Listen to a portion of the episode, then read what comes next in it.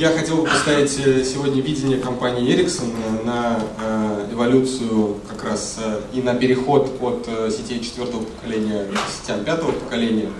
С большим интересом слышал доклад Юлии Клебановой из Qualcomm, потому что нашел очень много интересных параллелей и много интересных, скажем так, идей, о которых мы тоже размышляем и которые, в принципе, в чем-то совпадают с нашей стратегией.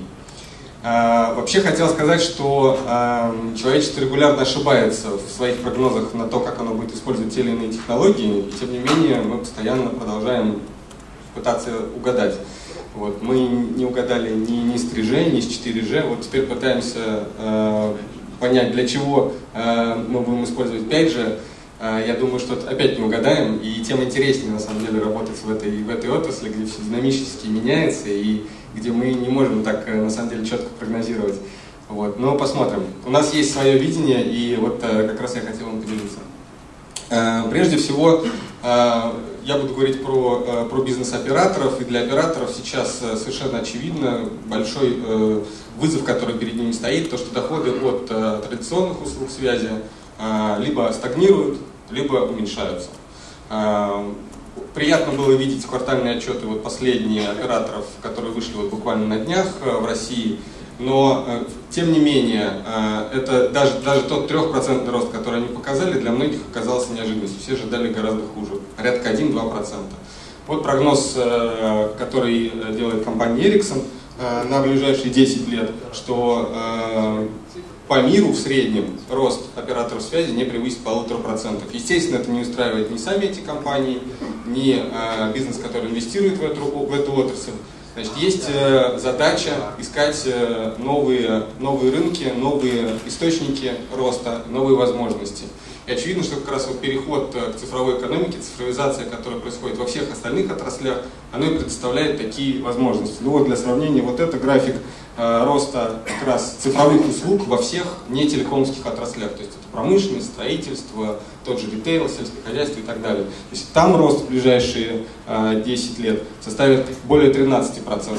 И э, вся эта отрасль, если брать наши оценки в мировом масштабе, превысит 3 триллиона долларов. То есть это огромный рынок, на котором, очевидно, операторы должны постараться э, занять э, свою нишу. Все предпосылки для этого, как мы считаем, у них есть.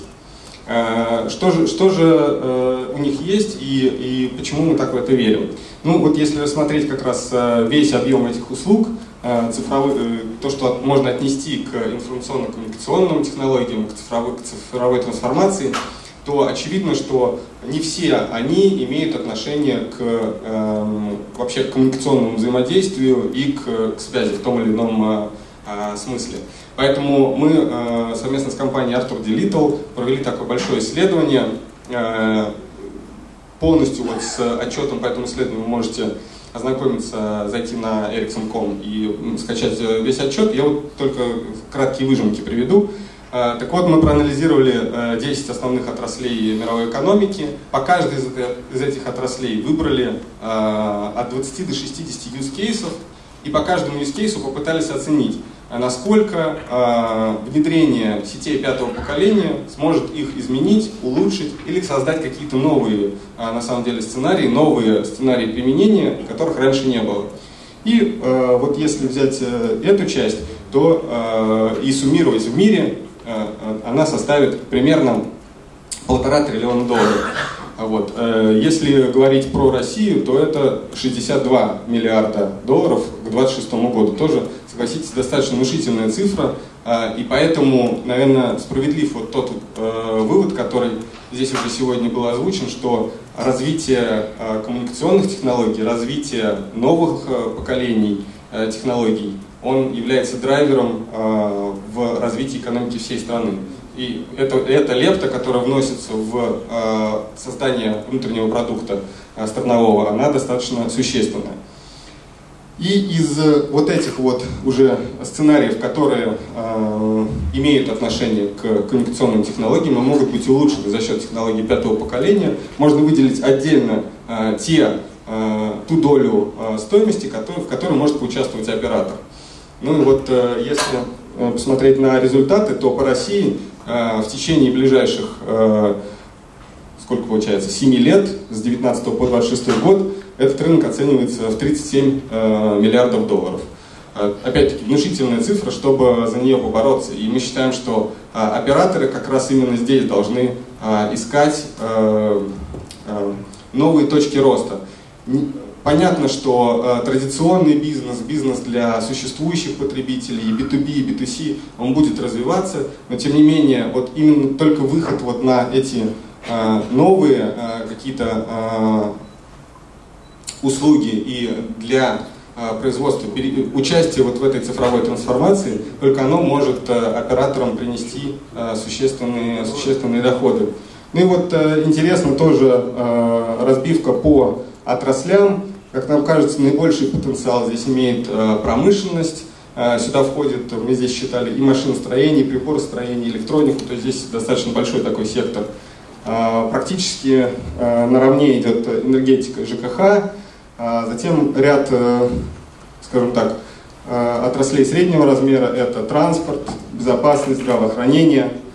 Вот. И, как ни странно, э, финансовые услуги в этом таком условном рейтинге заняли последнее место.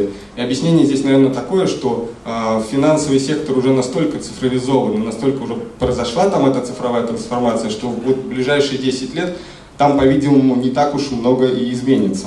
Вот. И э, с этой точки зрения они уже пожинают плоды от э, коммуникационных технологий сегодня, и поэтому 5G там, видимо, добавит, но не, не так много, как в других отраслях.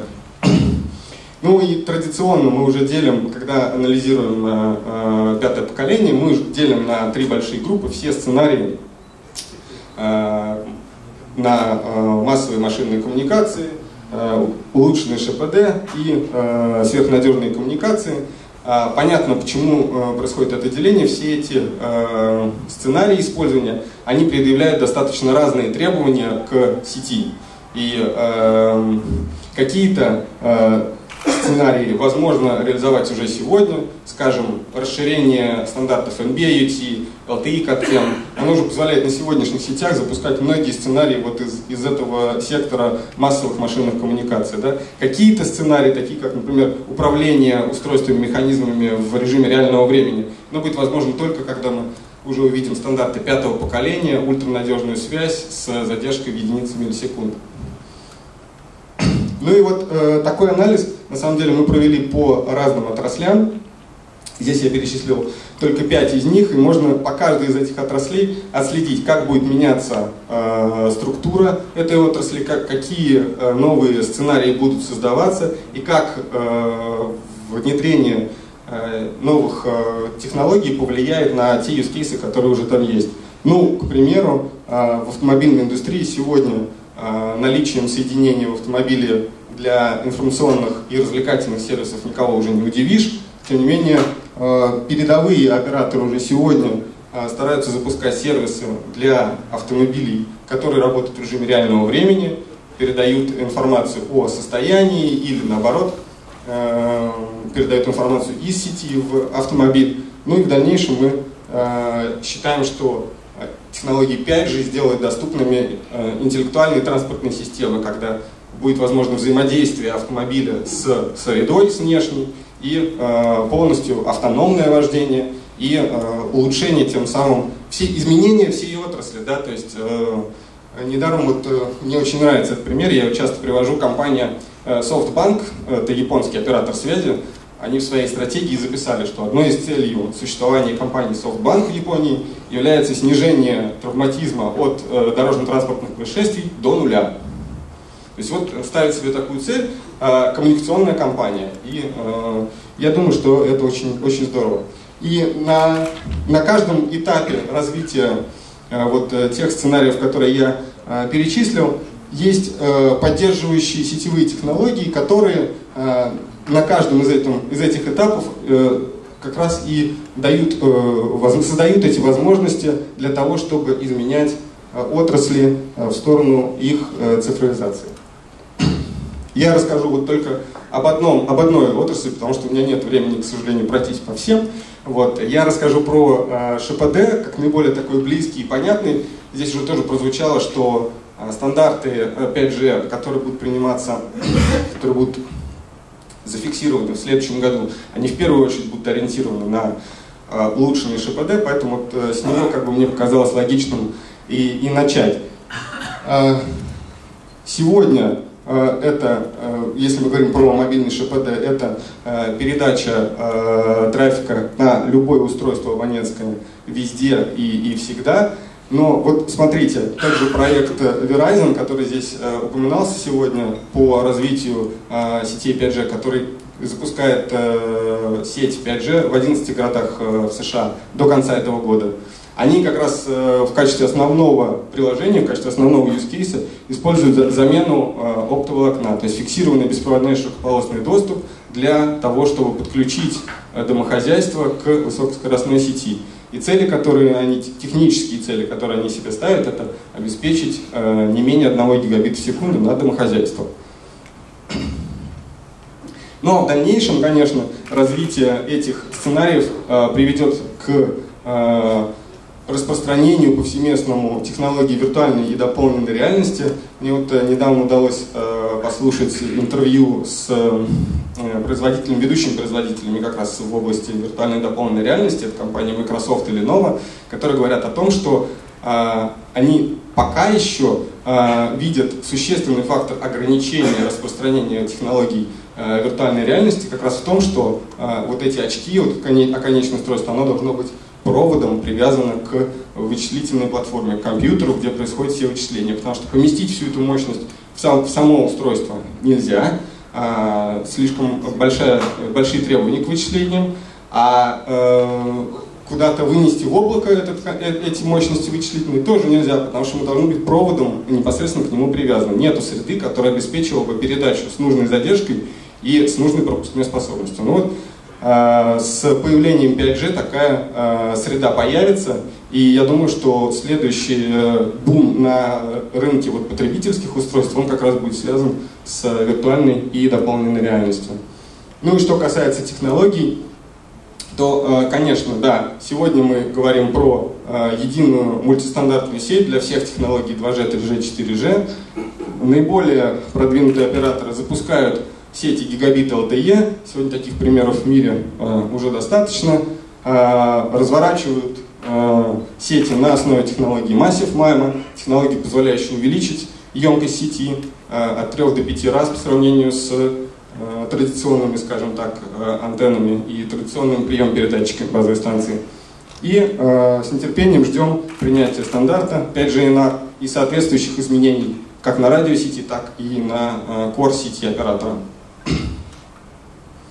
Вот э, из примеров, из, из свежих, это пример этого месяца, компания Swisscom э, запускает сеть гигабит LTE э, уже до конца этого года в 11 городах э, Швейцарии и в следующем году э, повсеместно по всей стране. К слову сказать, сейчас э, показатели вот сети Swisscom это обеспечение скорости передачи данных 300 мегабит в секунду для 80% абонентов. То есть почти все абоненты сети Swisscom уже имеют доступ к 300 э, мегабит в секунду, а 60% из них э, имеют доступ к сети 450 мегабит в секунду. То есть вот э, эти сети, это не единичный пример, такие сети есть, существуют, и вот они как раз показывают нам этот эволюционный путь, который проходит операторы связи.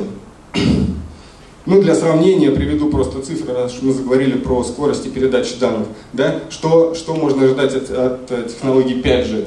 Вот э, было проведено тестирование и достигнута скорость 25 гигабит в секунду, причем не на фиксированном, а на подвижном терминале, что показывает, как, что технология действительно мобильная и что а, такие скорости, они реальны и достижимы, и, э, и все технологии, которые появятся в будущем уже в, коммерческом, в коммерческих продуктах, они уже в, в лаборатории доступны сегодня. И э, вот э, говоря о, о эволюции, говоря о переходе э, от 4G к 5G, э, здесь нельзя не согласиться, что да, фундаментом является технология LTE, в ее варианте LTE Advanced. Э, поверх этих технологий появляются новые расширения, которые добавляют как раз нам те самые возможности для развития новых use cases. Это и IoT, это и повышенная емкость с помощью технологии Massive MIMO, эволюция архитектуры сети, снижение задержек. Все это является абсолютно органическим, скажем так, Э, ростом, органическим, органической эволюцией сетей, э, сетей LTE. Ну и 5G, естественно, будет э, не выпадать из этой экосистемы, а будет ее дополнять. То есть мы ожидаем, что взаимодействие сетей 5G и LTE оно будет как никогда более тесное, чем, скажем, даже взаимодействие всех других предыдущих поколений. Ну вот я рассказал немножко о том, Э, как мы себе видим этот э, путь развития. Ну и, конечно, э, одним из условий для того, чтобы все, о том, все то, о чем мы мечтаем, чтобы это все состоялось, конечно, является вопрос доступности спектра.